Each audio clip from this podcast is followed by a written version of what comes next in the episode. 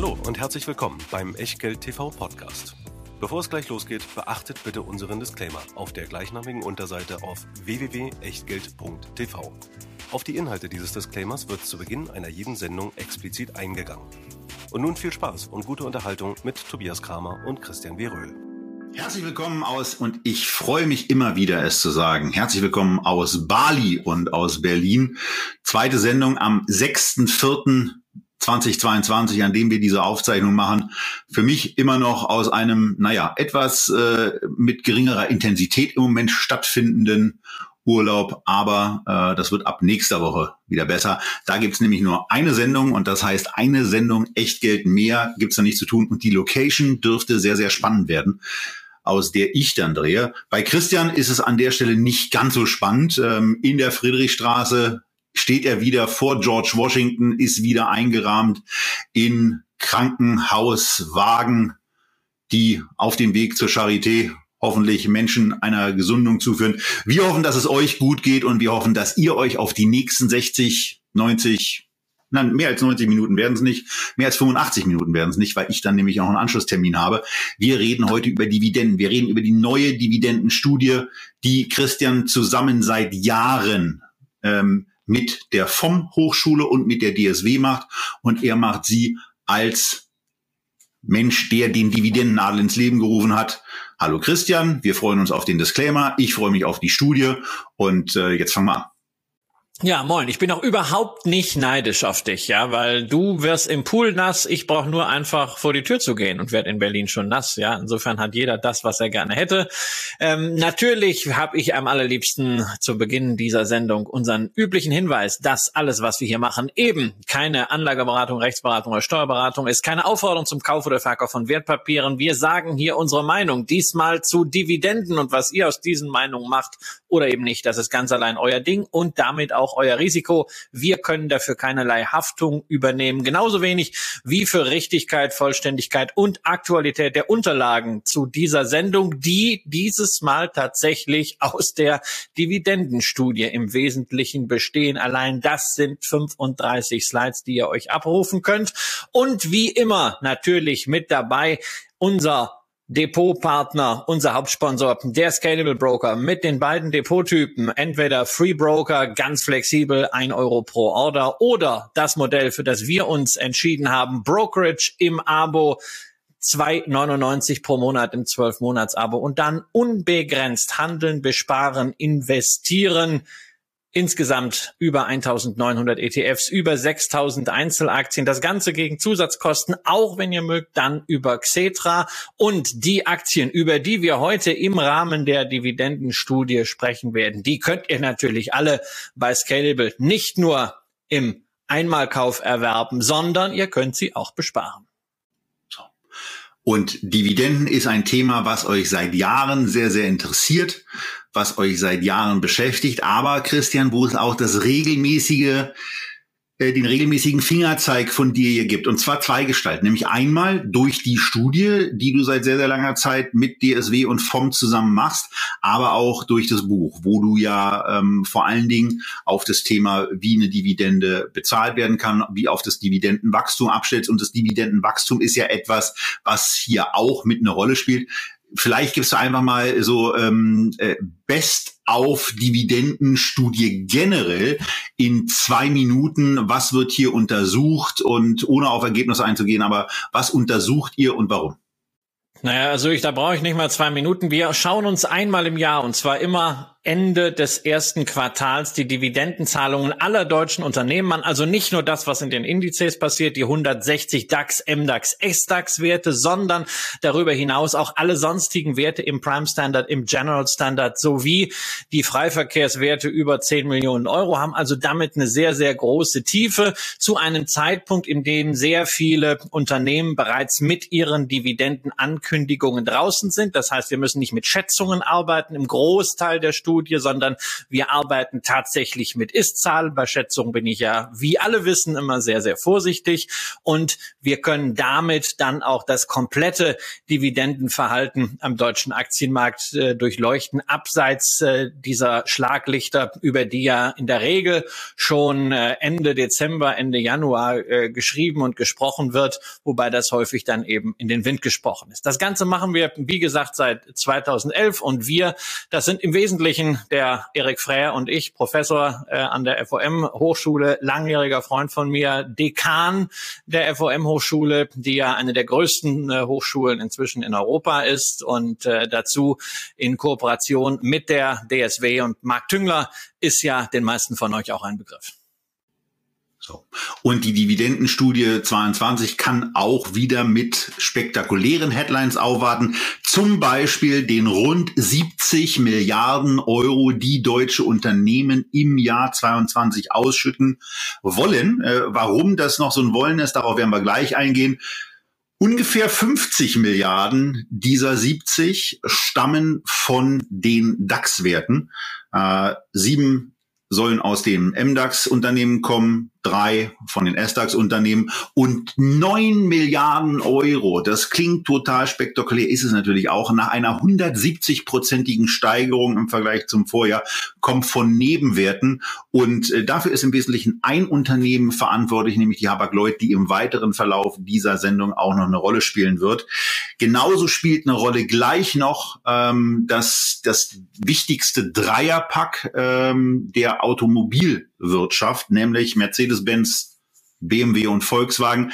Aber bevor wir auf all das eingehen und äh, wenn ihr die entsprechende Folie bei euch in den Unterlagen sucht, dann ist es die Folie 3, wo wir uns jetzt so ein bisschen durchhangeln. Da steht eine ganz, ganz, da ist ein ganz kleiner Passus mit dabei, nämlich bei den 70 Milliarden wird auch noch gesagt, allerdings ist zu berücksichtigen, Viele Gewinnverwendungsvorschläge wurden vor dem russischen Überfall auf die Ukraine verabschiedet.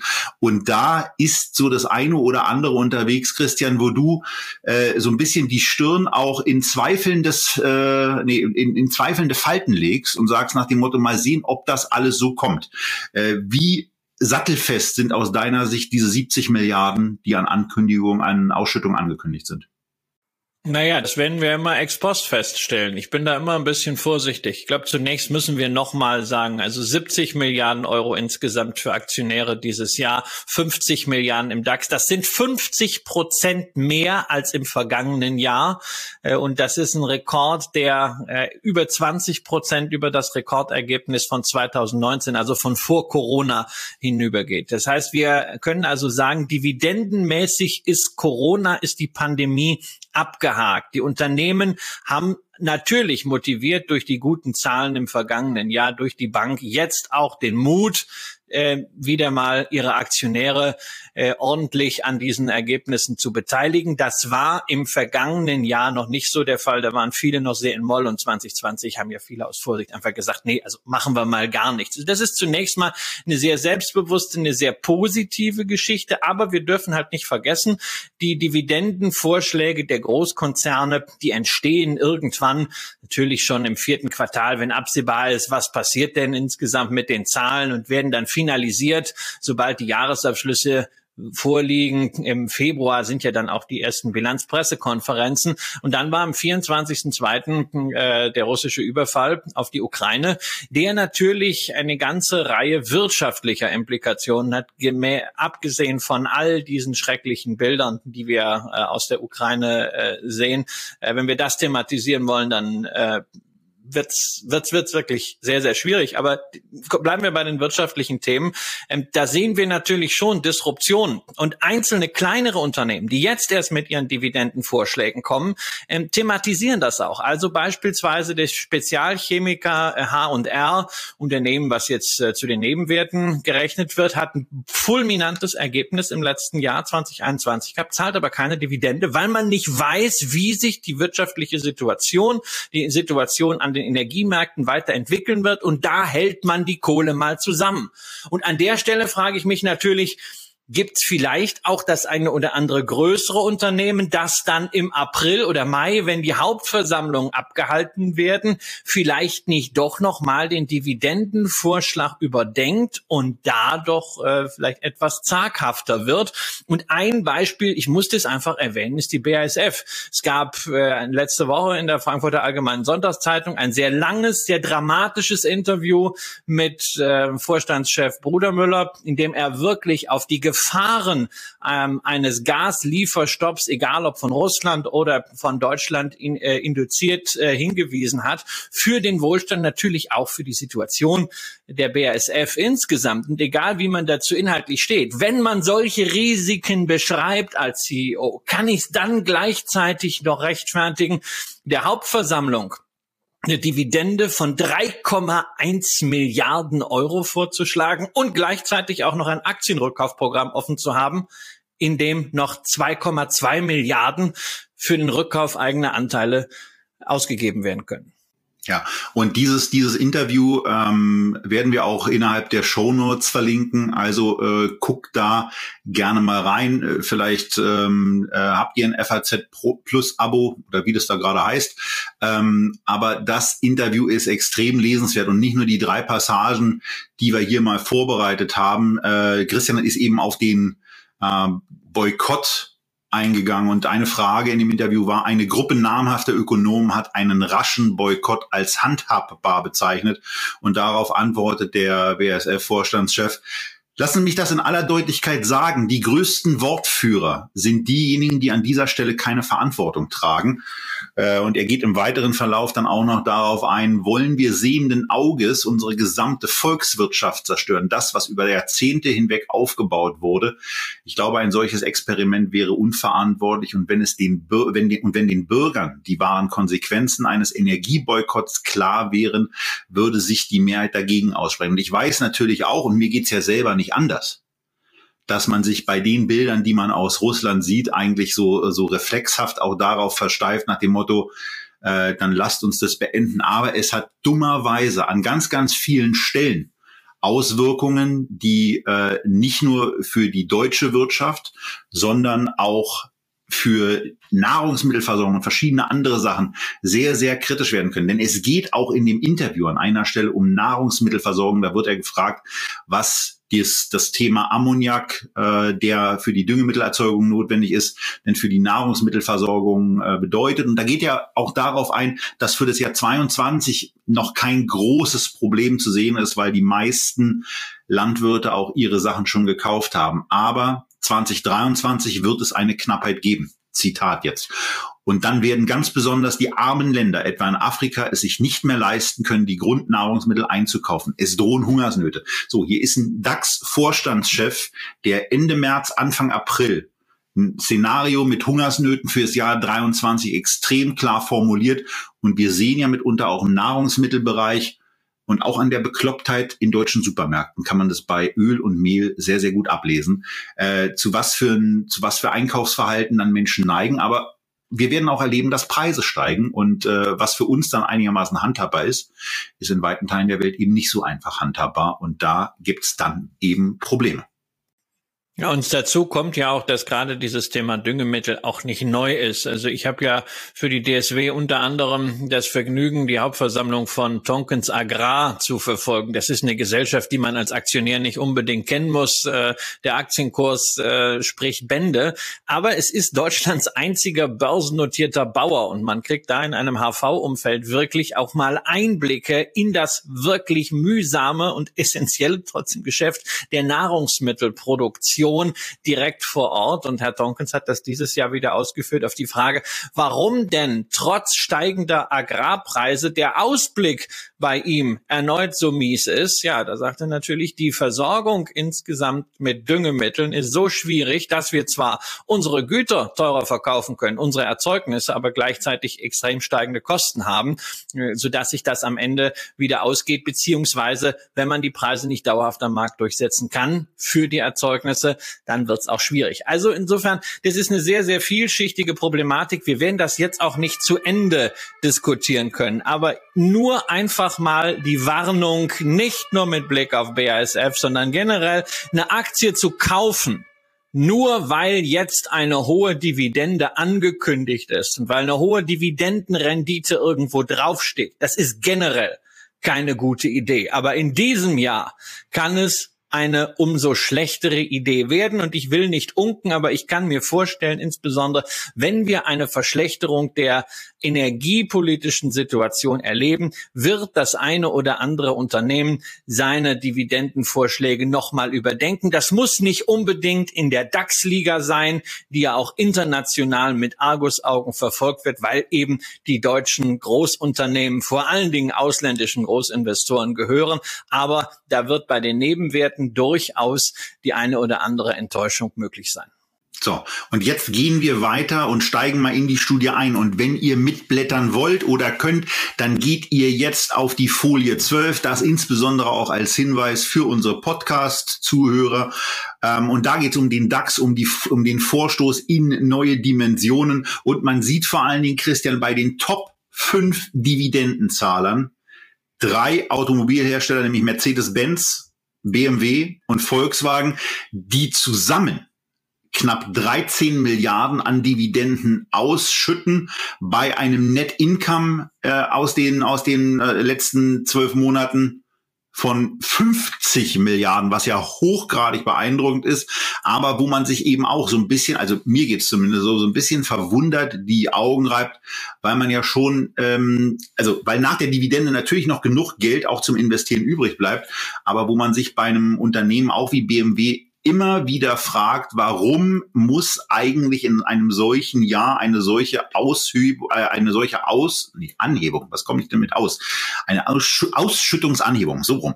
Eine Ausschüttungsanhebung von 1,90 auf 5,80 sein, mehr als verdreifacht die Dividende. Drei Milliarden fließen raus und parallel höre ich dann immer von den deutschen Automobilherstellern auch Forderungen an die Politik, doch was im Bereich E-Mobility zu tun, wo ich sage, also eigentlich haben diese Unternehmen doch wirklich genug Geld, was sie haben und wo man auch mal auf eine Ausschüttung in größerem Ausmaß verzichten könnte. Und ähm, bei eine bei BMW nicht ganz unmaßgeblich beteiligte Familie würde wahrscheinlich auch mit den 1,90 Dividende ganz gut die Lebenshaltungskosten finanzieren können. Naja, das ist immer die Frage, worauf du am Ende achtest. Geht es um Shareholder Value oder geht es um Stakeholder Value? Und wenn wir über Stakeholder reden, dann reden wir natürlich nicht nur über Anteilseigner und Mitarbeiter, sondern dann reden wir auch über die gesellschaftliche Vertretbarkeit und die gesellschaftliche Akzeptanz von Dividenden. Ähm, das ist jetzt kein, nicht unbedingt ein Gedönsthema, weil wenn diese Akzeptanz leidet, natürlich das wiederum regulatorische Maßnahmen provoziert, die dann wieder kontraproduktiv sein. Also insofern immer nur Vollgaskapitalismus, da muss man vorsichtig sein in diesem gesamten Umfeld. Man sollte schon die Stakeholder-Aspekte berücksichtigen. Aber zunächst mal rein von den Zahlen darf man auch nicht vergessen, dass die Automobilhersteller deutlich besser durch die Krise gekommen sind nach Corona, als man zunächst den Anschein hatte. Und man hat 2020 die Dividenden radikal heruntergefahren. Man hat 2021 auch nicht so erhöht, wie man eigentlich hätte können. Und jetzt gibt man halt an dieser Stelle Gas. Deswegen sind da halt diese großen Zuwächse. Nur selbst wenn man das mal einfach über drei Jahre im Durchschnitt sieht, dann haben wir hier Ausschüttungsquoten, die in keiner Weise, egal ob man jetzt den Free Flow, äh, den, den, den äh, Free Cash Flow anschaut oder das Ergebnis hier Aktie, die in keiner Weise irgendwie über 50 Prozent äh, des, des langfristigen Durchschnitts äh, gehen, sondern das ist nach wie vor moderat. Äh, Volkswagen schüttet ja immer nur irgendwie ein Viertel aus. Früher waren es ja teilweise auch nur 15 äh, Prozent.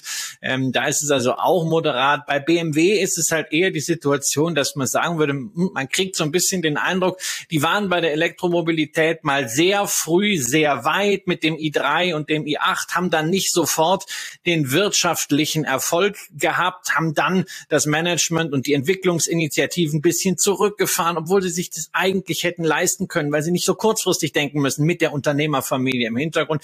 Deswegen ist man da immer enttäuscht. Aber bei Bei Daimler zum Beispiel darf man auch nicht unterschätzen, das Unternehmen ist insgesamt in seiner Kapitalstruktur abhängig von internationalen Investoren und denen muss man auch mal was geben. Und wie gesagt, es ist nicht so, dass die Mittel hier strapaziert werden. Man muss eher die Frage stellen, hm, warum sind die denn so gut durch die Krise gekommen? Waren das wirklich nur die Produkte? Waren das Managemententscheidungen? Und wie groß war denn der Anteil zum Beispiel auch von Staatshilfe? Wenn man diese Argumentation verführt, darf man auf der anderen Seite nicht vergessen, dass natürlich die Autokonzerne auch sehr große Steuerzahler sind, also auch schon wieder was ins Töpfchen einzahlen. Ja, bei, bei Mercedes ist es halt so, da haben ja die Aktionäre schon ein bisschen was bekommen. Da, da bekommen sie in dem Jahr eben nicht nur eine um 270 Prozent gesteigerte Dividende, ähm, was eine Rekordsteigerung ist. Allerdings ist, äh, wenn ich das richtig sehe, äh, Mercedes-Benz auch mit der geringsten Ausschüttungsquote unterwegs. Also von daher kann man jetzt auch nicht sagen, dass das äh, ja komplett übertrieben wirkt.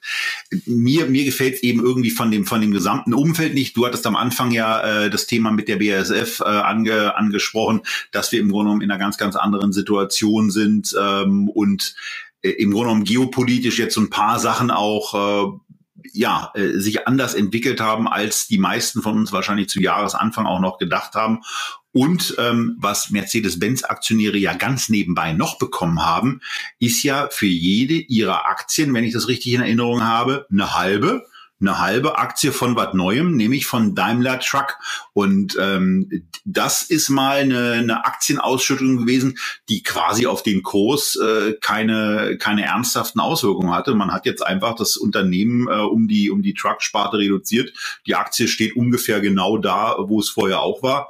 Ähm, und dafür hat man, dafür hat man eine halbe Aktie bekommen. Also mit zwei Aktien von Mercedes hat man eine Daimler Truck Holding bekommen. Ähm, also da kann man sich als Aktionär mal überhaupt nicht beschweren. Äh, Rekordergebnis war, glaube ich, auch noch mit dabei. Ähm, das war schon beeindruckend.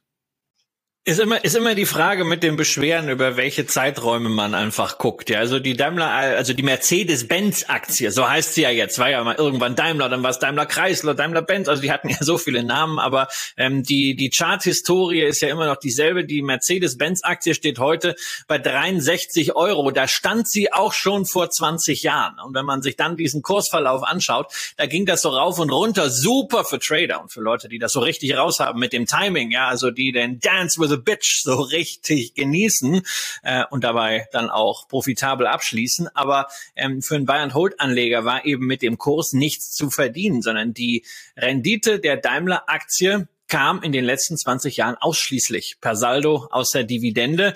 Die war allerdings auch nicht schlecht, weil wenn die Aktie so damals Kurs äh, wie heute 63 und man hat insgesamt in Summe 42 Euro brutto an Dividenden bekommen. Das sind immerhin zwei Drittel des einzigen äh, Einstiegskurs. Da gibt's Unternehmen, die bieten deutlich mehr. Da gehen wir in der Studie auch noch drauf ein, aber das ist schon ordentlich.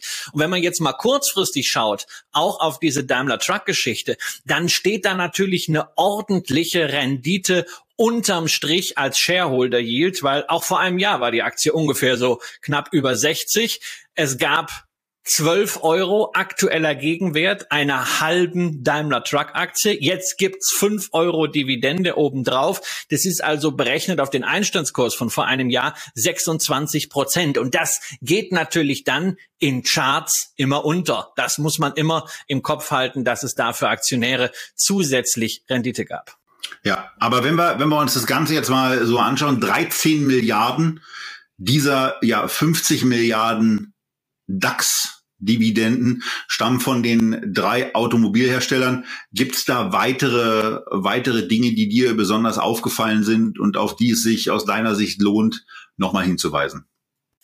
Nein, also ich muss sagen, was gerade im DAX äh, sehr auffällig ist, dass wir jetzt 40 DAX-Mitglieder haben, davon haben 33 ihre Dividende angehoben. Das zeigt einfach diese Zuversicht. Ich hoffe wirklich, dass diese Zuversicht äh, nicht äh, bestraft wird äh, und diesen Mut zeigt auch, wie gut die Zahlen im letzten Jahr gelaufen sind, weil es gibt eine Erwartungshaltung von Investoren, die wird jetzt voll bedient. Man erkennt auch im Dividendenverlauf wirklich dieses äh, Corona-Loch. Insofern ist das eine sehr, sehr kraftvolle Message.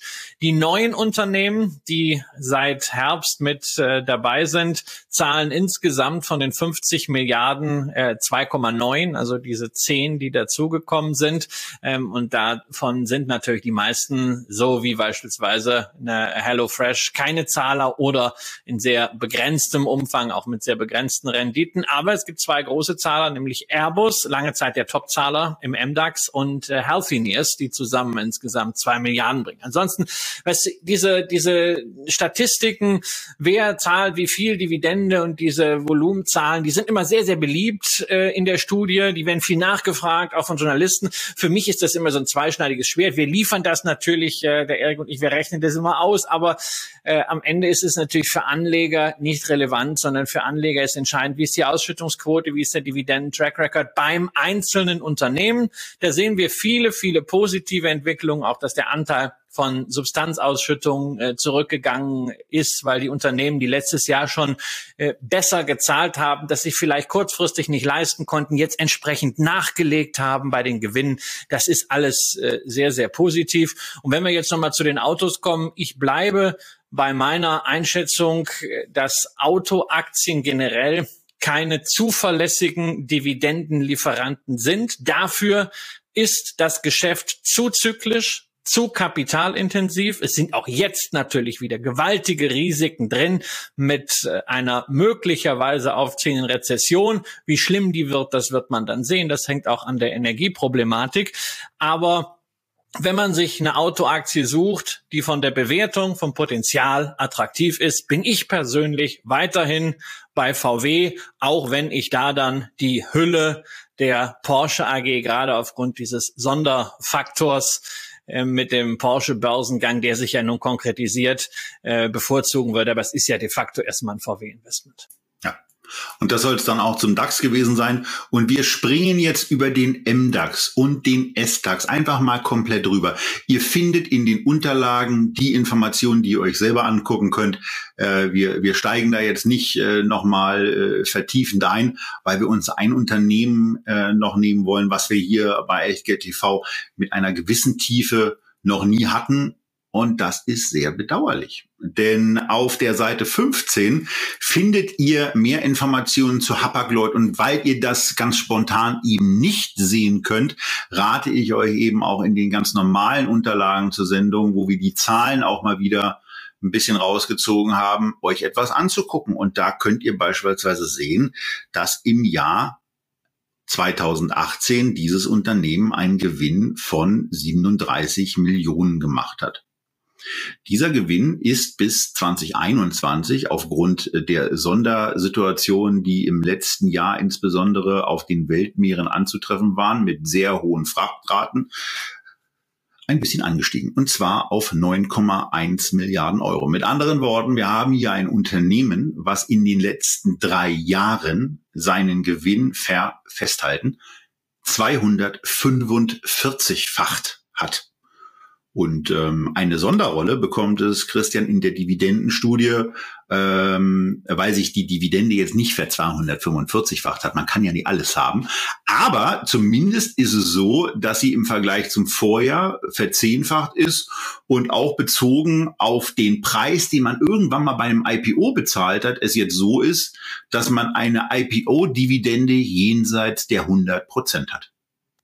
Ja, also Hapag-Lloyd ist so für mich eine der ärgerlichsten Aktien überhaupt. Ähm, die sind ja damals äh, überhaupt in, mit dieser Aktionärsstruktur nur an die Börse gekommen, ähm, weil man irgendwie vermeiden wollte, dass dieser Stolz der Hansestadt Hamburg ins Ausland verkauft wird. Und dann hat sich halt Klaus Michael Kühne zusammengetan mit äh, der Hansestadt Hamburg und mit anderen Investoren und hat diese Reederei dann äh, übernommen und später an die Börse gebracht mit einem ganz kleinen Streubesitz, 3,7 Prozent. Und ja, da stand ich so zwischen äh, zwei Stühlen damals. Auf der einen Seite Klaus Michael Kühne, beeindruckende Unternehmerpersönlichkeit, ja in der Schweiz mit Kühne und Nagel, eine der der reichsten äh, Deutschen, auch wenn er äh, schon äh, seit Jahrzehnten des Landes geflüchtet ist, hat, hat viel Geld beim HSV verbraten, aber der verdient so viel. Also das kann nicht mal der HSV durchbringen. Auf der anderen Seite halt die Stadt Hamburg und na, äh, ja, wie das so ist mit Unternehmen, wo der Staat mit dabei ist oder die öffentliche Hand, habe ich gedacht, nee, nee, lass mal die Finger weg. Das ist irgendwie so ein so ein industriepolitisch induzierter Deal. Dann kamen die an die Börse Hat ja zu einem viele Preis. Jahre auch gestimmt. Ja, man hat es auch gesehen, gerade in Hamburg. Ja, da gab es ja schon mal einen Hafenbörsengang, nämlich die HHLA. Und der einzige Nutznießer dieses Börsengangs damals äh, war die Freie und Hansestadt Hamburg. Äh, die hat nämlich Aktien abgeladen. Für Aktionäre war das lange Zeit nicht so erfreulich. Und dann kam dieser Börsengang, Hapag-Lloyd, 20 äh, Euro und hat äh, die Aktie und hat damals 2015, 16, 17 alles bestätigt, was man an Vorurteilen auch immer hatte über Containerschifffahrt als Investition. Investitionsmodell extrem schwierig und nicht rentierlich. Ja, und dann kam halt die äh, Corona-Knappheit. Ähm, erst gab so, einen, so einen ersten Satz dann schon mal kurz bei der Disruption der Lieferketten und jetzt dann äh, im Zuge dieser weltweiten Knappheit sind einfach die Frachtraten immer weiter gestiegen. Nur mal, dass wir die Zahlen haben. Frachtratenindex äh, für, für acht verschiedene Routen im Januar 2020 1500 Dollar im September 2021 10.000 Dollar. Ja, und wenn du dein Produkt, also sprich Güter von A nach B nach C zu fahren mit dem Schiff, plötzlich für den sieben, achtfachen Preis losbekommst, ist es klar, dass deine Ergebnisse sich verzehnfachen, weil du hast ja nur begrenzt mehr Kosten. Erst in den letzten Monaten natürlich der teure Treib, äh, höhere Treibstoffpreis, aber du hast natürlich viel höhere Einnahmen. Insofern haben wir eine Verzehnfachung beim Ergebnis gehabt. Wir haben äh, eine Verzehnfachung äh, dann auch der Dividende gesehen. Und äh, diese 35 Euro, ja, das ist jetzt tatsächlich der 1,75-fache Preis des Börsengangs und gleichzeitig auch noch in absoluten Zahlen sind das 6 Milliarden Euro. Das ist mehr als Daimler aus, also Mercedes auszahlt und alle anderen DAX-Werte. Das heißt, zum ersten Mal haben wir die Situation, dass der größte Zahler am deutschen Aktienmarkt, nämlich Hapag-Lloyd, in keinem Index enthalten ist, weil der Streubesitz eben nur bei 3,7 Prozent liegt. Äh, ansonsten von der Kapitalisierung her mit über 50 Milliarden wäre das natürlich eine DAX-Firma. Und wir schauen natürlich an der Situation nach vorne, wie sieht das mit der Bewertung aus? Tobias, das ist ja jetzt hier vom KGV eigentlich äh, 51 äh, Euro im letzten Jahr. Aktie steht bei 313. Ja, KGV von 6, ist das etwas, wo du sagst, na ja, äh, bei der Lieferkettendisruption bleiben wir da und wir können jetzt hier zugreifen oder bist du eher skeptisch? Ich habe da keine vernünftige Einschätzung, weil ich diesen Markt null einschätzen kann. Also alleine dieses ganze Thema äh, über, über Frachtpreise wird ja immer wieder gesprochen. Dann wird sich darüber beschwert, in der Regel vier bis fünf Jahre lang, dass die Frachtraten so niedrig sind und dann sind sie ein halbes Jahr mal besonders hoch. Also von daher würde ich mich da mit irgendwelchen Einschätzungen total zurückhalten. Ich glaube, dass es eine Sondersituation war. Wie lange diese Sondersituation noch anhalten wird, kann ich nicht ansatzweise einschätzen. Von daher, ähm, auch wenn die Aktie da sehr, sehr günstig wird, äh, freue ich, kann ich mich äh, guten Gewissens mit der Stadt Hamburg äh, mitfreuen. Äh, vielleicht freue ich mich irgendwann auch mit dem HSV mit, der, ich meine, bei dem Dividendenzufluss, den Kühne haben wird, es, da kommt ja jetzt auf 50, 100 oder 200 Millionen nicht an. Vielleicht kauft Kühne ja auch äh, dem Windbeutel äh, seine Härteanteile ab und ähm, dann haben wir einen äh, anderen Gesellschafter. Man weiß ja überhaupt nicht mehr, was in diesem Fußball so alles passiert. Ähm, aber ich würde bei der Aktie keine Einschätzungsmöglichkeit haben und äh, also bei mir äh, würde sie auch keinen Platz im Depot finden.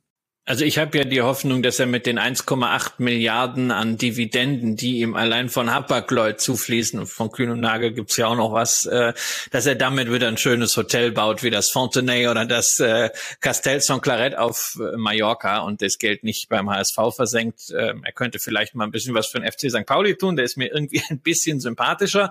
Ähm, aber du hast die Hansestadt Hamburg angesprochen, das ist natürlich auch ein Brett, ne? 854 Millionen Euro Dividende, das ist auch für die Freie und Hansestadt natürlich äh, ein ordentlicher Geldsegen. Äh, hoffentlich wird mit dem Geld auch Zukunft gestaltet und in Zukunft für Bürger investiert. Ich weiß nicht, mit was man so eine Reedereiaktie äh, bewertet. Ähm, KGV von sechs ist vielleicht dauerhaft ein bisschen wenig. Also eine BASF mit den zyklischen Risiken wird mit einem KGV von acht bewertet, ist aber natürlich deutlich stabiler als eine Reedereiaktie. Selbst wenn du ein Zehner KGV draufschreiben würdest, würde das umgekehrt heißen, dass das Ergebnis implizit dann bei 30 Euro wäre, also deutlich unter den 51, äh, aber natürlich signifikant mehr, äh, ungefähr das fünf- bis sechsfache als im Jahr 2019. Es ist für mich auch ein Ritt auf der Rasierklinge. Chapeau an alle, die da dabei waren rechtzeitig und auch dabei geblieben sind und nicht aufgehört haben, als die Aktie von 50 auf 100 gegangen ist, dann die gesagt haben, okay, ich nehme vielleicht einen Gewinn raus, sondern reite das weiter aus. Für mich war nach Blick auf alle langfristigen Performances von Reedereiaktien, äh, insbesondere auch zum Beispiel eine Maersk, wo immer dieser zyklische kapitalintensive Faktor ein Thema war, war nie ein Investment in solche Firmen interessant. Das ist etwas, für Trader. Das ist nichts als Daueranlage in der Vergangenheit gewesen. Und da auch bitte die Risiken im Hintergrund halten. Häufig, gerade bei solchen Transportgeschichten, werden in Knappheitssituationen dann entsprechend Kapazitäten aufgebaut und in der nächsten Welle hat man dann zunächst mal Überkapazitäten. Das ist übrigens auch ein Risiko, was man bei insbesondere Nordamerika beim Trucking, bei den Lastkraftwagen sehen muss und was auch dann auf die Daimler Truck ausstrahlen kann. Insofern sich auch da bitte nicht so sehr von den niedrigen KGV-Bewertungen blenden lassen. Und weiter geht's in der Studie äh, für die Podcast-Zuhörer wieder jetzt auf Folie und auf Seite 16. Da sind nämlich Aristokraten-Anwärter mal mit Auge geführt, von denen wir ja, Christian, inzwischen zwei haben. Fresenius, Fresenius Medical Care sind beide im Bereich 25 Jahre angekommen, weil sie, weil sie eben in diesem Zeitraum jedes Jahr die Dividende angehoben haben. Fresenius steht jetzt bei 12,4 Prozent Dividendenwachstum, Fresenius Medical Care bei 9 Prozent das ist zumindest mal eine Positiverwähnung wert. Wer mehr zu den Unternehmen hören will, hat ja ein paar Sendungen äh, von uns dazu schon gehabt. Ja, also wir haben ja äh, bei Fresenius erst letztens nochmal äh, kommentiert, dass es da was zu tun gibt. Da sind sehr, sehr viele Baustellen, die gibt es schon sehr lange und weil die vom Management nicht wirklich konsequent angegangen werden, äh, hat sich auch am Kurs da nichts getan. Und diese sehr erfreuliche Dividendenhistorie, sowohl bei Fresenius als auch bei der Tochtergesellschaft Fresenius Medical Care, die jetzt in diesem Jahr die 25 Anhebungen in Serie vollmacht, resultiert natürlich auch daraus, dass die Ausschüttungsquote traditionell recht gering ist, zwischen 20 und 25 Prozent. Da kann man auch, wenn da mal irgendwie ein bisschen Volatilität im Ergebnis drin ist, die Dividende jedes Jahr ein bisschen steigern. Man war aber insgesamt äh, recht mutig, zeigt aber auch nur einfach die Anhebung der Dividende reicht nicht aus als äh, Argument, um jetzt unbedingt eine Aktie zu kaufen, zumindest nicht äh, kurz- und mittelfristig. Langfristig ist einfach das Thema, wenn das Unternehmen diesen Track Record durchhalten kann über die nächsten zehn Jahre, dann wird auch sicherlich der Kurs woanders sein, weil dann werden sie es wieder auf Kurs bekommen und äh, wenn nicht, hat man dann halt einen ganz klaren Zeltschräger. Ja, und äh, jetzt kommen wir jetzt kommen wir aber zu einem Unternehmen, was Fotobücher herstellt. Und bei Fotobüchern äh, denk, hat man ja Erinnerungen. Und bei mir kam da in der Tat eine Erinnerung auf, und zwar an eine Reise, die ich 1992 gemacht habe, ein Campingurlaub damals mit einem mit einem sehr guten Freund nach Frankreich, wo wir dann, wie es auf Campingplätzen so ist, äh, andere Leute aus Hannover kennengelernt haben. Und dieser äh, also einer von denen hat mir mal äh, einen, einen Zeugnissatz äh, vor den Kopf geleiert, der mir seit 30 Jahren nicht aus dem Kopf gegangen ist, weil er so gemein formuliert war. Er hat damals einen Zeugnistext angeblich bekommen. Ich habe das Zeugnis natürlich nie gesehen, aber die Story ist zu gut, um sie in diesem Kontext, in diesem thematischen Kontext nicht zu erzählen. Herr R. trug maßgeblich zum wirtschaftlichen Erfolg des Unternehmens bei, Kündigungsgrund Konkurs. Von ähnlichem Niveau in der Beurteilung eines Vorstandsmitglieds war eine Veröffentlichung des Kuratoriums der Neumüller Ceviculor Stiftung, auf die der Kungler äh, kürzlich mal auf Twitter hingewiesen hat. Und dann bin ich da mal reingegangen, habe mir das Ding angeguckt und so etwas in der Form habe ich eben auch noch nicht gelesen. Also das fängt eben gleich ganz vorne an mit dem Hinweis auf den Vorstandsvorsitzenden, mit dem dieses Gremium offensichtlich nicht so ganz zufrieden ist. Trotz der durchaus akzeptablen bis guten Arbeit Frieges, die letzthin 2021 zu leicht rückläufigen Ergebnissen geführt hat. Punkt, Punkt, Punkt. Also alleine dieser Einstieg in das ganze Ding äh, ist schon mal eine Breitseite, die man in Mitteilungen zu einem Vorstandschef äh, ich habe sowas noch nie gelesen. Christian, hast du so etwas schon mal gelesen? Und dann auch äh, eine derartig weitergehende Demontage eines, eines Vorstands, dessen Vertrag man jetzt eben zum 31.12.2022 nicht mehr verlängern will? Ja, das ist eine, das ist eine Demontage. Also ich meine, äh, mit der Meldung äh, kriegt der Herr Frigge ja nirgendwo einen Job mehr. Äh, das ist einfach, das ist schulmeisterlich und äh, natürlich die Argumente, die dann die Neumüller Stiftung da. Äh, Vielleicht kriegt die Neumüller Stiftung auch für die CEWE keinen neuen Vorstandsvorsitzenden mehr. Also das, ich meine, naja gut, aber das braucht, das ist auch, na das ist auch nicht so wichtig, weil die CEWE leistet sich momentan allen Ernstes sieben Vorstände. Ja, also da musst du jetzt auch nicht unbedingt noch einen neuen holen. Da kannst du von den Sechsten auch einen zum Vorstandsvorsitzenden oder Vorstandssprecher nennen. Das reicht auch. Also es ist schon eine Luxusausstattung. Ich bin ja bei manchen Unternehmen immer versucht zu sagen, na ja, also so wie auch bei bei äh, Rocket Internet, äh, diese zwei Leute, die da vorne sitzen, ist vielleicht ein bisschen wenig, aber Rocket ist auch nicht mehr börsennotiert im, im klassischen Sinne und sowieso ein spezielles Unternehmen. Aber hier also sieben, äh, ich weiß nicht, ist ein bisschen too much. Die Vorwürfe sind natürlich auch erheblich, äh, dass er es wirklich ähm, nicht nur unterlassen vergessen habe, äh, Diversity und Frauenförderung im Unternehmen umzusetzen, sondern dass er da aktiv dagegen gesteuert habe. Und ja, aber dann setze ich so jemanden doch raus. Ja, das wird ja auch, das wird ja auch dann jetzt irgendwie passieren. Ähm, was wir sicherlich erklären sollten, du hast gerade gesagt, das ist ein Statement der, Niemö, der, der Neumüller Stiftung. Ähm, und jetzt fragt man sich natürlich, na, was hat eine was Stiftung hat mit, einem Börsen, mit einem börsennotierten Unternehmen zu tun? Ja, das stellt man fest, wenn man sich den korrekten Unternehmensnamen von CW Color anschaut. Früher hieß das Unternehmen tatsächlich CW Color. Dann hat man die Rechtsform geändert und es wird häufig als CW Stiftung in den Kurszetteln äh, aufgeführt, aber das ist natürlich falsch, weil eine Stiftung kann nicht börsennotiert sein, sondern wir haben es hier zu tun mit der CW Stiftung und Co. KGAA, also mit einer Kommanditgesellschaft auf Aktien, wo also wir einen starken Komplementär haben, neben den Kommanditaktionären. Der Komplementär kann sehr, sehr viele Themen allein entscheiden. Nur ist dieser Komplementär nicht wie klassisch bei der Kommanditgesellschaft eine natürliche Person.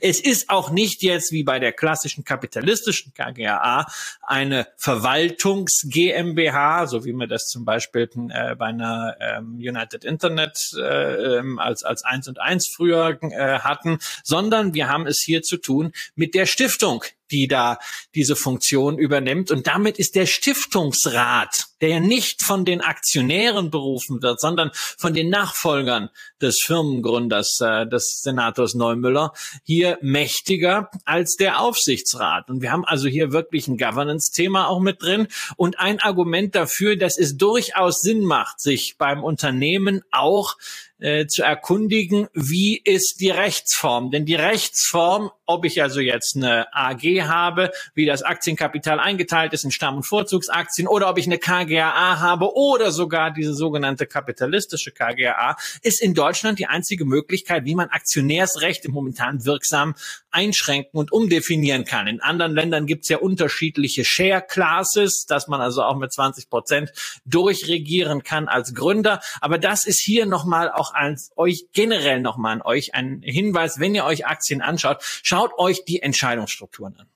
Ja, also hier, hier etwas, was an, an Einmaligkeit dann vom, vom gesamten Ablauf her äh, schwer zu überbieten, schwer zu toppen ist und äh, wo, wo man sich dann schon fragt, warum äh, sowas dann so plötzlich entdeckt wird und warum man sowas im Zweifelsfall auch nicht geräuschloser aus der Welt schaffen kann, weil diese öffentliche Demontage ähm, die ist sowohl für die Gesellschaft nicht gut, als auch für die betroffene Person, äh, Christian Frieger. Ich wage zu bezweifeln, dass er keinen Job mehr bekommt, aber, aber trotzdem gehen, gehen alle Beteiligten aus meiner Sicht da äh, geschädigt raus, äh, Christian. Aber beim, beim Thema, beim Thema des unternehmerischen Vorankommens, da ist es zumindest so, dass diese Gesellschaft ja in der Liste über die wir hier reden, nämlich der kontinuierlichen Dividendenerhöhung, jetzt seit 13 Jahren in Folge die Dividende erhöht hat, 6,8 Prozent pro Jahr. In der Aufstellung von Guru Focus sind es ein bisschen weniger Jahre, aber das äh, überlassen wir mal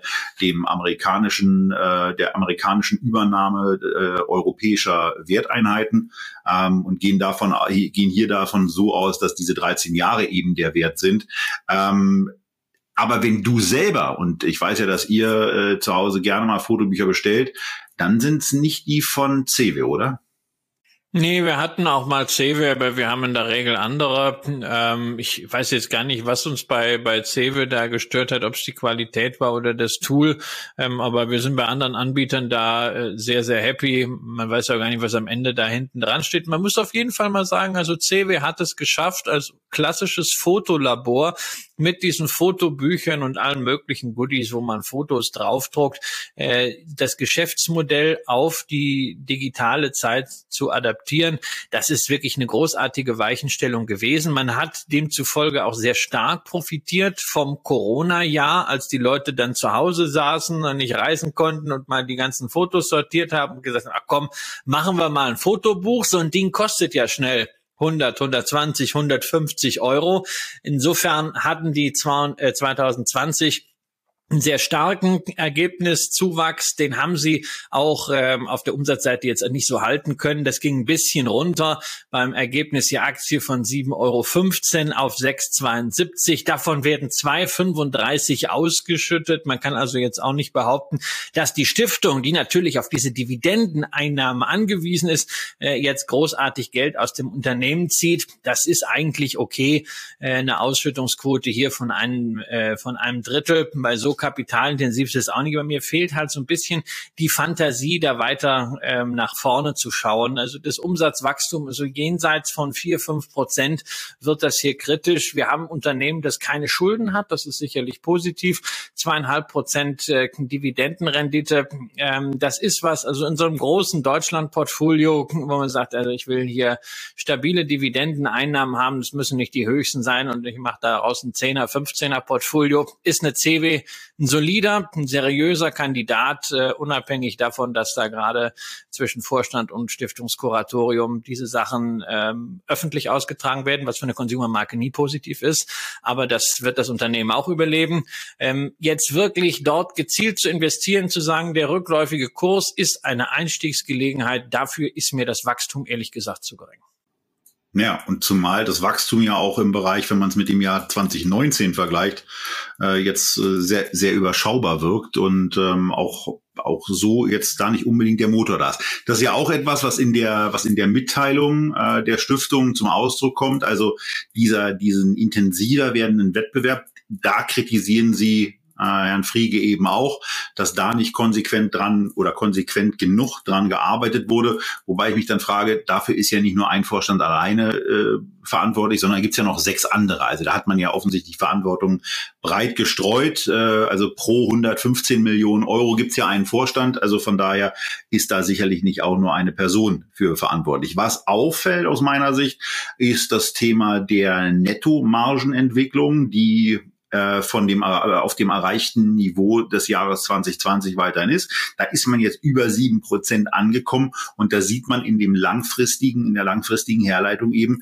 dass es sich immer so schrittchenweise nach oben entwickelt hat, von drei auf vier, dann auf fünf Prozent. Also das ist eine gute Entwicklung.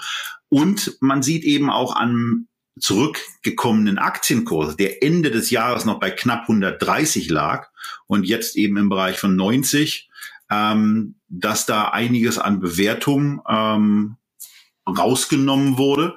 Äh, möglicherweise hängt das ja auch zusammen mit der nicht vorhandenen Wachstumsfantasie ähm, oder mit den Querelen, die es im Unternehmen gibt. Du wackelst. Ja, oder ja, oder auch vielleicht mit dem Thema Inflation. Ja, das ist ja auch ein Thema. Ähm, wenn du merkst, dass die tägliche Lebenshaltung immer teurer wird, dass du immer mehr von deinem verfügbaren Einkommen für Energie ausgeben muss, fürs Tanken ausgeben muss, für Lebenshaltung ausgeben muss, dann überlegst du dir vielleicht dreimal, ob du wirklich dann noch so ein, so ein 100-Euro-Fotobuch äh, machst von, von schönsten Erinnerungen oder ob Was dann vielleicht 110 also kostet. Genau, was ich ja genau, das ist aber das kommt auch noch hinzu, dass die Inflation dort natürlich die, äh, durchschlägt, weil auch die äh, Rohmaterialien, die CW verwendet, nicht billiger werden. Aber du denkst dir dann vielleicht als Konsument auch an der einen oder anderen Stelle, ach, ich meine, ich kann meine Fotos auch sortieren und kann sie dann vielleicht online äh, mit einer mit einer coolen Software irgendwie besser abspielen. Ich kaufe mir so einen Bilderrahmen, den ich äh, bespielen kann über eine App. Das ist eine Einmalinvestition. Ich kann mich ständig an meinen äh, Fotos freuen. Dieser Bilderrahmen per App. Wir haben uns gerade so ein Ding äh, gekauft und auch an äh, meine Mutter und Schwiegermutter verschenkt. Das ist eine coole Sache und kostet weniger als ein Fotobuch. Wir können ständig aktuelle Fotos über, über E-Mail dahin schicken. Also insofern diese zyklischen Risiken äh, bei dieser Konsumgüteraktie, die darf man auch nicht unterschätzen, dass Leute da einfach in inflationären Zeiten sagen, oh es ist halt wirklich Consumer Discretionary wie das in den USA heißt. Es ist nicht unbedingt nötig. Es ist eine diskretionäre, bewusste Entscheidung dafür und äh, die lasse ich jetzt mal. Und dieses Risiko preist man hier bei einem 14er KGV ganz klein. Genau. Und ja, da ist dann natürlich auch aufgrund der geschilderten Risiken noch das eine oder andere Luft. Also wir haben das Inflationsrisiko, ähm, wir haben das geschäftliche Risiko, äh, was über die Inflation im genommen auch in das Unternehmen reinkommt. Und wir haben eben auch das Risiko der Führungsquerelen, die es ja im Moment offensichtlich da gibt. Und davon muss dann das Unternehmen erstmal rüber, muss vielleicht auch mal diesen Vorstand äh, neu strukturieren.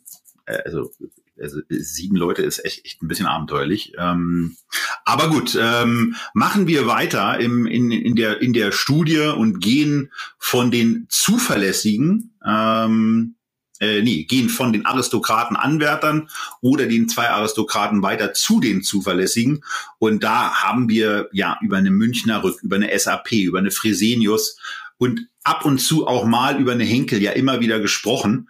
Ähm, aber bei den Unternehmen, die eine Dividende nie gesenkt haben, ist auch ein Unternehmen dabei, was in der aktuellen Zeit eigentlich auch eine ganz, ganz wichtige Rolle spielt, Christian. Und bevor wir auf die sehr niedrigen Margen der BayWa kommen, vielleicht von dir erstmal ein bisschen mehr zu diesem Unternehmen, was mehr als 25 Jahre die Dividende nicht gesenkt hat und hier ein aggregiertes Dividendenwachstum hat in den letzten Jahren von 7,3 Prozent pro Jahr. Ja, die BayWa ist eigentlich ja von der Herkunft her ein sehr traditionsreiches Unternehmen wie so ein, so ein Reifeisenmarkt, liefert also einerseits äh, den Landwirten alles, was sie so für ihren Bedarf brauchen, geht so ein bisschen auch in die Richtung von Tractor Supply, die wir ja gerade in der Feedback-Sendung hatten. Also ähm, der landwirtschaftliche Bedarf, auch Energieträger, natürlich auch Düngemittel.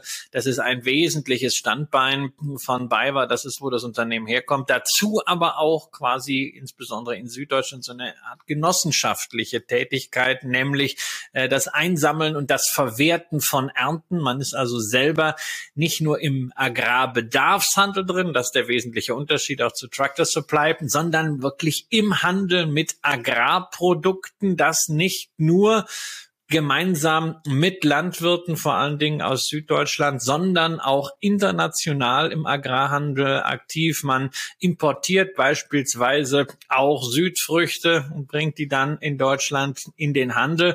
Also wirklich ein diversifizierter Agrarkonzern, der darüber hinaus auch noch in der Bauwirtschaft und bei Baustoffen aktiv ist und, da klingelt's natürlich jetzt bei allen die über Aktienbewertungen nachdenken.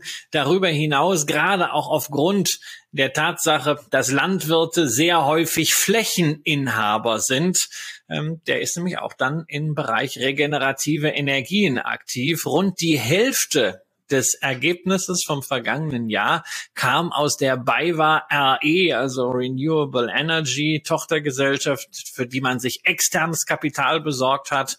51 ähm, Prozent hält man nur noch dort und man ist einer der größten äh, Photovoltaikhändler in Deutschland damit, aber macht auch Projektentwicklung und hält überdies die eine oder andere Solar- und Windparkbeteiligung auch dauerhaft im Portfolio.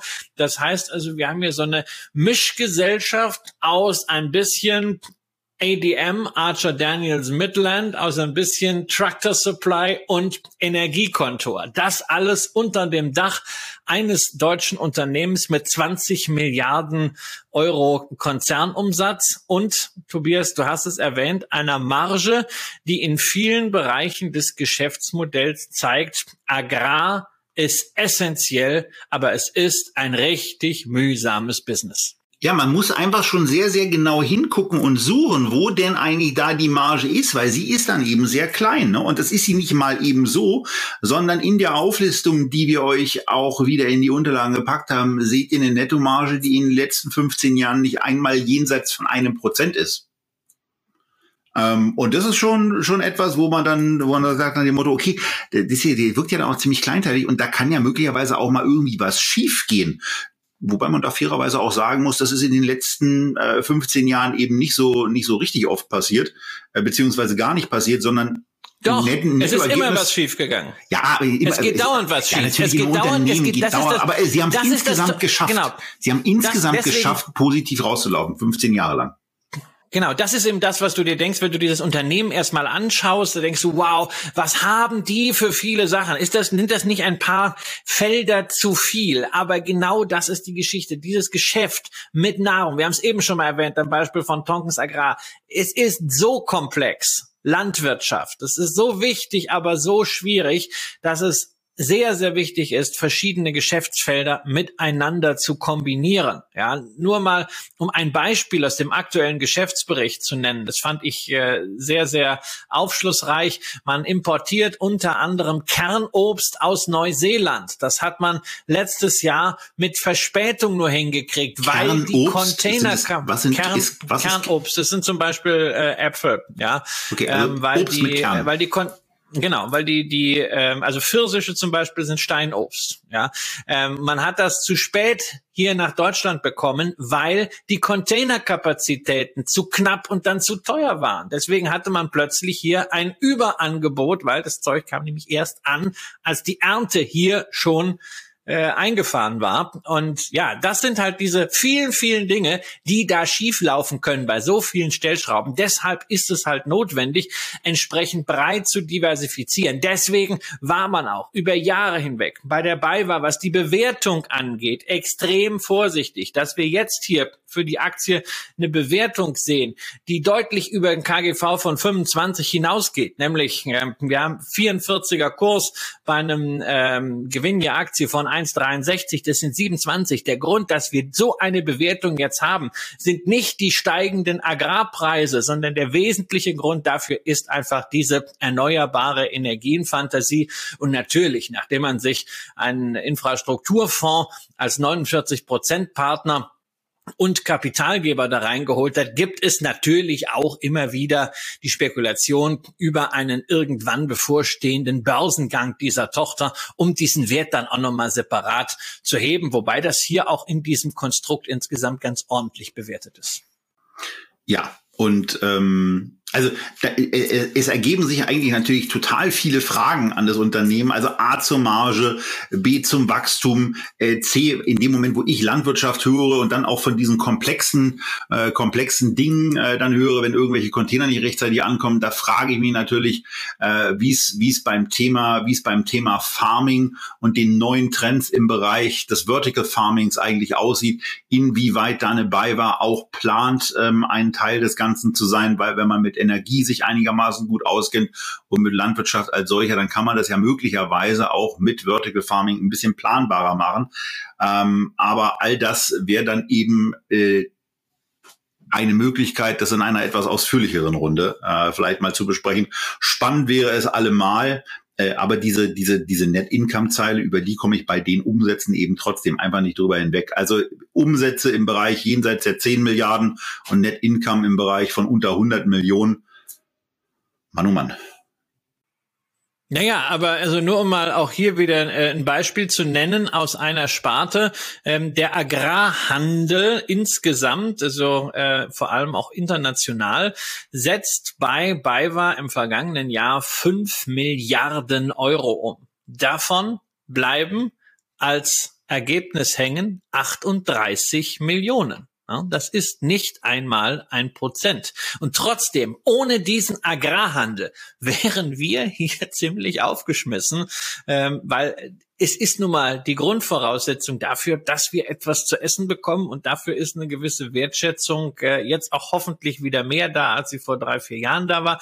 Und wenn euch das Ganze als Investmentthema reizt, dann gerne mal den Hinweis in den Kommentaren. Macht da mehr zu, weil wir uns dann mal überlegen, eine Sendung zu machen, wo wir nicht nur den iShares Agribusiness mal näher unter die Lupe nehmen, in dem ja eine ganze Reihe von Agraraktien drin sind, sondern wo wir uns auch einzelne Agrarunternehmen anschauen. Beispielsweise, wir hatten sie ja auch mehrfach auch aus so einem Dornröschenschlaf äh, wachgeküsst worden, die Archer Daniels Midland, die gleichwohl halt deutlich billiger ist als die bei war mit einem Kursgewinnverhältnis von nur 17. Wir kommen zum letzten Schwerpunkt des Überblicks über die diesjährige Dividendenstudie und wir sind angekommen bei den Selbsttragenden. Auf der Seite 19 in den Unterlagen findet ihr eine Auflistung dazu von Aktien, die es tatsächlich geschafft haben, äh, ihre Aktie quasi selber zu bezahlen, zumindest wenn man den Kurs von vor zehn Jahren mal heranzieht, nämlich den von Ultimo 2012. Da steht zum Beispiel eine Sixt-Aktie drin mit einem Kurs von 15,68 Euro und die Dividenden in den Jahren 13 bis 22, jetzt muss man so sagen, werden 16,20 Euro betragen haben, denn die 22er Dividende ist ja wahrscheinlich noch nicht da, wenn ich das richtig sehe. Nein, die ist noch nicht da, aber die ist entsprechend äh, angekündigt worden und äh, bei sechs gehe ich mal davon aus, dass sie auch gezahlt wird. Und weil das Unternehmen eben sowas Besonderes ist, ist das Unternehmen auch in einer Case Study abgebildet und das äh, eignet sich natürlich bei uns ja auch ganz gut, denn ja, man muss auch gönnen können, man liegt aber auch mal mit Einsch also man liegt mit Einschätzung eben auch mal daneben und das ist ein hervorragendes Beispiel für daneben liegen.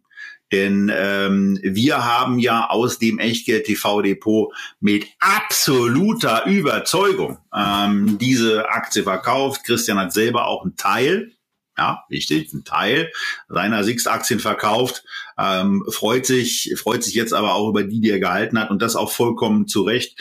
Denn das, was das Unternehmen in, während und nach dieser Pandemie gezeigt und geleistet hat, das wird auch deutlich, wenn ihr einen Blick auf die Zahlen von äh, Six werft und euch dann vergegenwärtigt, wo man Umsatz seitig angekommen ist, nämlich bei knapp 2,3 Milliarden. Man hat da aus diesen 2,3 Milliarden 300 Millionen Net Income erwirtschaftet. Das ist auf den ersten Blick noch kein Rekordgewinn, weil ja im Jahr 2018 noch 426 Millionen standen bei 2,9 Milliarden Umsatz. Aber Christian, da ist etwas drin, was auch ein wichtiger Trend geworden ist, wo Sixt eine Konkurrenzveranstaltung quasi macht, denn man hatte bis 2018 noch eine Partnerschaft mit einem bayerischen Automobilhersteller äh, in einer Zukunftssparte, die, von der man sich mit BMW zusammen zumindest getrennt hat. Genau, das war Drive Now. Da hat man die Anteile an BMW veräußert, hat aber die Software, die man selbst programmiert hat, behalten, äh, weil man ja auch selber dann ein Carsharing anbieten wollte. Insofern gab es damals einen Sonderertrag und eigentlich darum ist es äh, jetzt diese 442 Millionen Euro vor Steuern wirklich ein äh, Rekordergebnis, was hier operativ erwirtschaftet wurde. Und da kann ich nur sagen, äh, Chapeau. Äh, ich hätte nicht gedacht, dass sich das Unternehmen dermaßen schnell und dermaßen fulminant and äh, von der Corona-Krise erholt. Ich habe über Six immer nur das äh, über Six immer nur das Allerbeste äh, gesagt und gedacht, insbesondere über die Managementqualität, äh, die scheinbar tatsächlich vererbbar ist oder erlernbar ist. Auch die ist Übergabe, also, auch keine Selbstverständlichkeit. Genau, die, Über, die Übergabe von Erich Sixt an seine beiden Söhne Alexander und Konstantin, die jetzt im Vorstand sind, gemeinsam mit externen Vorstandsmitgliedern. Das ist mustergültig, äh, wie er das gemacht hat. Hat er natürlich im Gegensatz zu äh, Günther Vielmann auch das Glück, dass das äh, Age Gap, der Altersunterschied, äh, nicht so groß war äh, wie, wie dort und äh, dass seine Söhne wirklich auch Zeit hatten, dort herangeführt zu werden, Verantwortung zu übernehmen. Carsharing war ein Thema, Digitalisierung, da sind sie reingekommen, ja, und jetzt sind sie inzwischen beides äh, Co-CEOs und äh, diese Zahlen, ja, die sind natürlich beeindruckend, aber noch beeindruckender finde ich die Marktanteilsgewinne, die Sixt äh, geschafft hat, weil das sind im Grunde die Zahlen von morgen. Also beispielsweise in Europa hat man äh, den Marktanteil 2021 auf 23,7 Prozent erhöhen können. Man kommt vor Corona 2019 von 17,5. Das sind sechs Prozent in einem wirklich dynamischen Markt. Äh, und noch spannender natürlich, was man in den USA geschaffen hat. Man hat den Umsatz gegenüber äh, dem Vorjahr um 120 Prozent gesteigert. Gut, da war natürlich die Basis auch recht gering, aber vor allem hat man an zehn weiteren der 30 wichtigsten US-Flughäfen Sixt-Stationen eingerichtet. Man ist jetzt an 26 der Top 30 Flughäfen in den USA. Und das ist natürlich die Voraussetzung, um gerade in diesem Tourismusgeschäft jetzt einfach Präsenz zu zeigen. Äh, in Miami, wo ich ja vor zwei Monaten noch ein Sixt-Fahrzeug übernommen habe, ist man inzwischen sogar Marktführer. Und das wohlgemerkt in einem solchen Markt, wo man ja nun auch mit äh, Wettbewerbern zu tun hat, die Funny Money vom Venture Capital bekommen haben. Hier ist es unternehmerisches Geld, äh, was auch äh, nicht einfach verjöckt werden kann und verjöckt werden soll, sondern was Rendite er erwirtschaften muss. Das ist wirklich sehr, sehr, sehr beachtlich, was hier geschaffen wurde und darüber hinaus auch noch in Corona-Zeiten Digitalisierung so konsequent intern umgesetzt, dass man 16 Prozent weniger Kosten hat. Und auch das ist ein Vorteil, der natürlich bleibt, wenn die Umsätze weiter steigen. Das ist, das ist großartig. Dazu wollen wir eins nicht vergessen, ganz klar. Natürlich hat man auch von der Knappheit profitiert, dass man momentan einfach Autos sehr, sehr teuer äh, vergeben kann, weil es kaum welche gibt. Aber auch da muss ich sagen, ja, diese Knappheitssituation, klar, aber von solchen Marktverhältnissen musst du dann auch erstmal profitieren. Da wird ja auch nichts in die Wege gelegt. Also insofern muss ich sagen, unternehmerisch ist das großartig. Jetzt bin ich an deiner Stelle natürlich gespannt. Wie sieht's mit der Bewertung aus? Und wir können nicht über Sixt reden, ohne das alte Thema Stamm versus Vorzugsaktie nochmal kurz aufzuwärmen. Ja, also Stamm- und Vorzugsachse habe ich mir urlaubsbedingt einfach gar nicht angeguckt. Äh, ich war einfach erstmal äh, hin und weg, als ich mir die Zahlen ähm, angeschaut habe und bin immer noch unglaublich beeindruckt äh, von dem, was da geleistet wurde. Meine letzte US-Anbietung war ja im Gegensatz zu deiner nicht so von, von Zufriedenheit und Erfolg gekrönt, aber das ja nun auch mittlerweile drei Jahre her. Mal sehen, wie es beim nächsten Mal läuft. Aber was mich beim Blick auf, auf diese Zahlen eben wirklich so umtreibt und dann in Kombination mit dem von dir angesprochenen Marktanteilswachstum dann eben auch beschäftigt ist, dass man einerseits Marktanteilswachstum hat, dass man an, äh, dass man zum Zweiten bei den Umsätzen sich wieder deutlich von den Corona-Tiefs und auch in Richtung äh, der der der 2000 äh, der 2016 17er Umsätze entwickelt hat. Da wird man dann wahrscheinlich auch ziemlich kurzfristig sein in dem Moment, wo Länder immer weiter aufmachen, wo auch Reisenormalität zurückkehrt, zumindest im, im Urlaubsbereich, äh, im B2B-Bereich muss man dann eben sehen, wie das eigentlich läuft, gibt es das ein oder andere. Aber was ganz wichtig ist und worauf ich ja immer sehr, sehr gerne gucke, ist dann eben die Nettomarge, äh, die bei diesem Unternehmen ist. Und du hattest die Kostensenkungen angesprochen. Ähm, und äh, naja, wenn du weniger Kosten hast, hast du eine höhere Marge. Hier ist sie jetzt eben bei 13,7, knapp 14 Prozent. Und da sieht man dann eben auch schon, dass Sixt ganz offensichtlich wirklich sehr, sehr gut auf dem Weg zu einem digitalisierten oder auch zu einem Digitalunternehmen ist, wo man nämlich bestimmte Sachen einfach wesentlich, äh, wesentlich effizienter abbilden kann. Und da scheint dann eben auch noch deutlich mehr Luft zu sein. Denn wenn da oben mehr Umsatz reingegossen wird, dann werden bestimmte Umsätze gar nicht mit zusätzlichen Kosten konfrontiert werden. Und wenn dann eben sehr kleinteiligen, prozessabhängigen Kosten, ähm, also da ist einiges zu erwarten. So, das war die Vorrede. Wenn man dann auch noch auf die Bewertungseinheiten guckt, dann sieht man jetzt bezogen auf die Stammaktie bei auf, auf Basis des aktuellen Kurses ein PI von 19. Das ist bei dem, was das Unternehmen äh, auch in dieser Krise gezeigt hat und geleistet hat, keineswegs zu viel. Sie sind in dem Mobilitätsmarkt weiterhin sehr, sehr gut. ähm, und äh, dank der Marktanteilsgewinne eben auch äh, offensichtlich besser als die Konkurrenz aufgestellt. Äh, von daher droht da auch angenehmerweise den Aktionären weiteres Wachstum. Ähm, also von meiner Seite aus fällt mir jetzt erstmal nichts ein, wo ich sagen könnte, da muss man aber äh, ganz vorsichtig sein, sondern das ist ähm, äh, ja ein tolles Unternehmen, äh, was man zu einem ja, Preis bekommt, den ich als okay bezeichnen würde. Ja, sehe ich auch so, wobei man natürlich auch hier berücksichtigen muss, Rezessionsrisiken, das ist etwas, was bei Sixt kurzfristig immer belasten kann. Deswegen auch trotz dieses wirklich fulminanten ersten, ja genau, also man hat ja schon Zahlen zum ersten Quartal gemeldet, die waren fulminant, aber man hat sich nicht getraut, die Guidance für das Gesamtjahr anzuheben. Die bleibt bei sehr, sehr breiter Spread, 380 bis 480 Millionen Euro fürs Vorsteuerergebnis. Nochmal der Hinweis, 442 waren es letztes Jahr, also irgendwie so mehr oder weniger, vielleicht werden es 15 Prozent mehr, vielleicht werden es 15 Prozent weniger.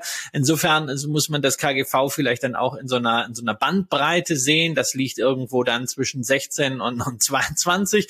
Aber entscheidend äh, bei der Six-Aktie für dich in früheren Jahren war ja nicht Stamm, sondern Vorzug. Und da haben wir nach wie vor diese Situation, dass die Stammaktien Aktien, die ja auch jetzt in den MDAX sogar aufgestiegen sind, deutlich teurer sind als die Vorzugsaktien, die denselben Gewinnanteil verbriefen, nur eben nicht so liquide sind, nicht im Index sind und kein Stimmrecht haben.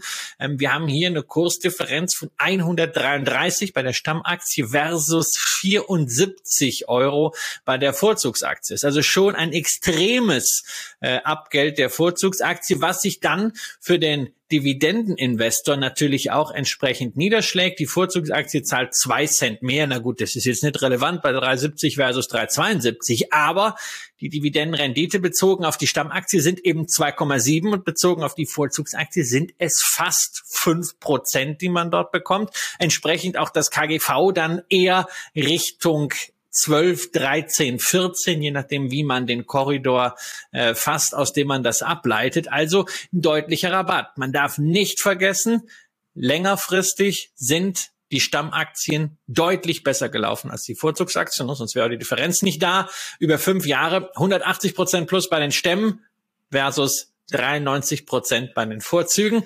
Aber im letzten Jahr immerhin schon eine Normalisierung. Da waren die Stammaktien und die Vorzugsaktien insgesamt von der Performance nur sechs Prozentpunkte auseinander. Ja, also vor dem Hintergrund einfach unglaublich beeindruckend, was, was da in Pullach ähm, insgesamt hingestellt und geleistet wurde.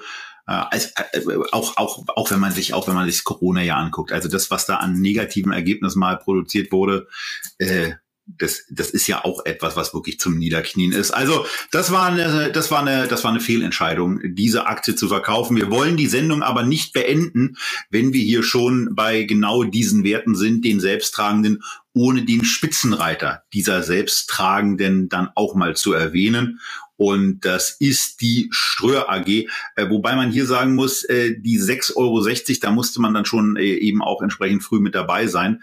Denn äh, den, den Kurs gibt's ja seit ein paar Jahren nicht mehr. Aber bezogen auf den Kurs, Christian, hat man in den letzten zehn Jahren eben 180 Prozent seines Einstiegskurses an Dividende schon mal zurückbekommen. Ja, das ist natürlich immer so. Wenn du solche Übersichten machst, du brauchst immer, du brauchst immer ein Referenzjahr und äh, das war natürlich für die Steueraktie hier sehr, sehr günstig. Die Aktie hat sich ja ungefähr äh, verzehnfacht seit diesem äh, Niveau. Ja, da hat man also auch noch kräftig was äh, mit da reingeholt.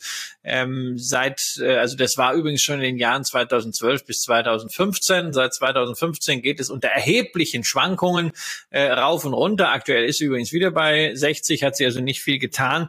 Und normalerweise liest man über Schröer ja eher äh, Fragezeichen. Ja, die ähm, treten zwar sehr selbstbewusst auf, also wenn die Investor Relations Seite beispielsweise ist beschrieben mit Time to Invest, ne? also das ist schon fast eine Aufforderung zum Kauf von Wertpapieren. Ähm, wenn man dann aber mal äh, Leuten folgt, die so ein bisschen stärker in Bilanzen eintauchen, sieht man doch viele, viele Fragezeichen. Das Manager-Magazin hat einige sehr gute Artikel dazu geschrieben, wie vielleicht Übernahmen hier ein bisschen zu aggressiv bilanziert werden. Fakt ist, wenn man einfach nur mal reinguckt in die Bilanz, dann stellt man schon fest, äh, dass das doppelte Eigenkapital aus äh, Goodwill besteht. Das ist bei Unternehmen, die Übernahmen machen, so, aber naja, Ströer ist im Kern erstmal ein Außenwerber, ne? also Plakatwände, die stehen natürlich auch in der Bilanz. Dann wird digitalisiert, es wird also Multimedia-Wände und dann gibt's halt aber auch noch eine ganze Reihe von sonstigen Assets dazu. Äh, es gibt irgendwie so einen Beauty-Shop, äh, Statista gehört auch mit dazu, T-Online ist Bestandteil von Ströer. Also man will weg von diesen Leinwänden, äh, man will irgendwie das Ganze digital anstreichen. Ja, mein Gott, also bei mir fehlt zu dem Unternehmen aktuell nicht nur aufgrund dieser Berichte, sondern auch aufgrund der Zahlen äh, jegliche Art von Überzeugung. Auch weil natürlich die Dividende von 2,35, die dieses Jahr gezahlt wird, ziemlich mutig ist, denn ähm, der zumindest gemessen am Gewinn ist das üppig, denn der Gewinn je Aktie lag bei 2,16 Euro. Man darf nicht vergessen, Cashflow äh, 5,50 Euro. Von daher kann man sich das leisten. Aber es ist insgesamt kein Unternehmen, für das ich mich erwärmen könnte. Diese Liste der Selbsttragenden finde ich persönlich auch im unteren Bereich eher spannend, wenn es um etabliertere Unternehmen geht, wie beispielsweise die Hannover Rück, wie beispielsweise die Allianz, die jetzt nicht so eine Spezialsituation im Hintergrund haben, sondern wo man einfach sieht, bei diesen etablierten Unternehmen hat man über die letzten zehn Jahre mehr als zwei Drittel seines ursprünglichen Einstandskurses über Dividenden, brutto, zurückbekommen. Und das zeigt einfach, es funktioniert, die Sache mit den Dividenden, aber eben nur unter einer Bedingung langfristiger Investition. Wer keine Aktien hat, kann keine Dividenden haben. Äh, wer alles, was er an Dividenden bekommt, mit Trading verheizt, äh, wird auch nie besser, sondern bei solchen Unternehmen, gerade wie der Allianz oder der Hannover Rück, wir haben ja diese Dividendenwerte hier vielfach porträtiert, macht es am meisten Sinn, kaufen, liegen lassen, jedes Jahr checken, ob die Bedingungen für die Dividendenzahlung weitergegeben sind oder ob das überstrapaziert wird. Und dann läuft man genau in diese selbe Situation rein, dass man irgendwann eine zweistellige Yield on Cost, sprich auf eine Rendite auf den Einstandskurs hat und dass man sukzessive seinen Einstandskurs durch Dividenden refinanziert hat. Und irgendwann hat man die komplette Aktie mit Dividenden bezahlt. Ja, das ist eine schöne Sache. Das äh, wird euch früher oder später auch gelingen. Ob es mit dem Unternehmen jetzt so ohne weiteres normal gelingt, sei mal dahingestellt. Denn ähm, was man hier ja auch nochmal hervorheben muss, ist, dass es äh, das Steuer sich zwar immer eine ganze Menge vornimmt, ähm, aber wie man an den Umsätzen auch ablesen kann, in den letzten äh, paar Jahren nicht unbedingt viel davon zu erreichen scheint. Denn äh, da ist es jetzt eigentlich keine so tolle Entwicklung. Und auch wenn 2020 sicherlich an der einen oder anderen Stelle herausforderndes Jahr war, ähm, äh, mit dem Digitalisierungsanteil, den man da hat, ähm, da haben andere Unternehmen eben auch ganz andere Performances hinbekommen. Neben dem Bereich, dass man sich auch im Nachrichten, im Übrigen auch im Finanzportalbereich äh, äh sehr, sehr viel äh, vorgenommen hat, sehr, sehr viel angekündigt hat und äh, den wirklichen Zeitenwechsel habe ich da eben auch noch nicht so richtig wahrgenommen. Also ähm, vor dem vor dem Hintergrund finde ich die Aktie im Moment äh, ja da eher ambitioniert bewertet. Da kann aus meiner Sicht noch eine ganze Menge an Luft raus. Ähm, Chancen sind da, äh, aber dann muss man auch ein bisschen, bisschen klarer erklären, wie man diese Chancen in welchen Bereichen äh, zu nutzen gedenkt. Und ähm, ja, wer in der glücklichen Situation ist, die damals für äh, 6,60 Euro gekauft zu haben, der äh, sieht es natürlich ein bisschen anders und der freut sich dann möglicherweise auch. Aber der findet ja heutzutage vielleicht auch noch die eine oder andere spannendere Alternative als dieses Unternehmen. Und wenn ich gerade dieses Thema Werbung nochmal äh, erwähnen darf, also es ist ja toll, Außenwerbung und Plakatwände zu digitalisieren durch Multimedia, alles ganz, ganz großartig. Aber nur also 2016 Gewinn je Aktie im letzten Jahr und äh, dabei ein 60er Kurs. Also ich bin jetzt nicht der Superrechner, aber das ist Tobias fast KGV 29 und in der Region kriegt man auch einen äh, weltweit dominierenden Online-Werbedienstleister, der darüber hinaus noch eine ganze andere, äh, eine Reihe von von sehr erfolgreichen und vielversprechenden Aktivitäten hat, nämlich niemand anders als als Alphabet und da ist für mich einfach äh, ja sozusagen Alphabet the safer bet äh, im Vergleich zu Ströer. Ja, genau, es ist wirklich die Alpha-Wette da. Ne? Also bei, mit Alphabet hast du dann eben genau das Thema und äh, das haben wir für heute gar nicht vorgesehen. Das, äh, was da jetzt in San, San Francisco eben auch gerade passiert, ist dann eben auch schon beeindruckend, wie, wie vieles andere auch. Ich würde zum Schluss ganz gerne noch ein kleines Update loswerden ähm, äh, weil ich das gestern auf Twitter hatte. Da hat nämlich einer äh, nochmal daran erinnert, ich hatte es irgendwie urlaubsbedingt ein bisschen aus den Augen verloren, dass bei AT&T ja demnächst etwas ansteht, nämlich ähm, äh, auch da eine, eine, eine Aufsplittung oder eine Abspaltung ähm, und dafür brauchte man ähm, eine andere Aktienzahl als die, die ich hatte. Ich habe äh, diese Geschichte dann dazu genutzt, AT&T einfach mal auf 100 Aktien aufzustocken. Ähm, äh, das habe ich, das habe ich gestern gemacht. wenn ihr das auch machen wolltet, dann ist es jetzt zu spät, weil der Record Day war in der Tat, äh, für, also für diese Transaktion, um dann auch die entsprechenden Aktien ähm, ausgeliefert zu bekommen, äh, war eben der fünfte, vierte. Und ähm, wir werden aber zumindest dann auch im Programm darüber euch auf dem Laufenden halten, wie sowas dann eigentlich abläuft. Ich bin da sehr gespannt, äh, wie das von den Kollegen der Baderbank dann umgesetzt wird. Ähm, auch mit welchen Kosten das möglicherweise in Verbindung steht. Also äh, das erfahrt ihr hier alles, was, äh, wie es mit AT&T weitergeht, äh, die wir ja ja irgendwann mal gekauft haben, äh, weniger als ein Jahr her, glaube ich.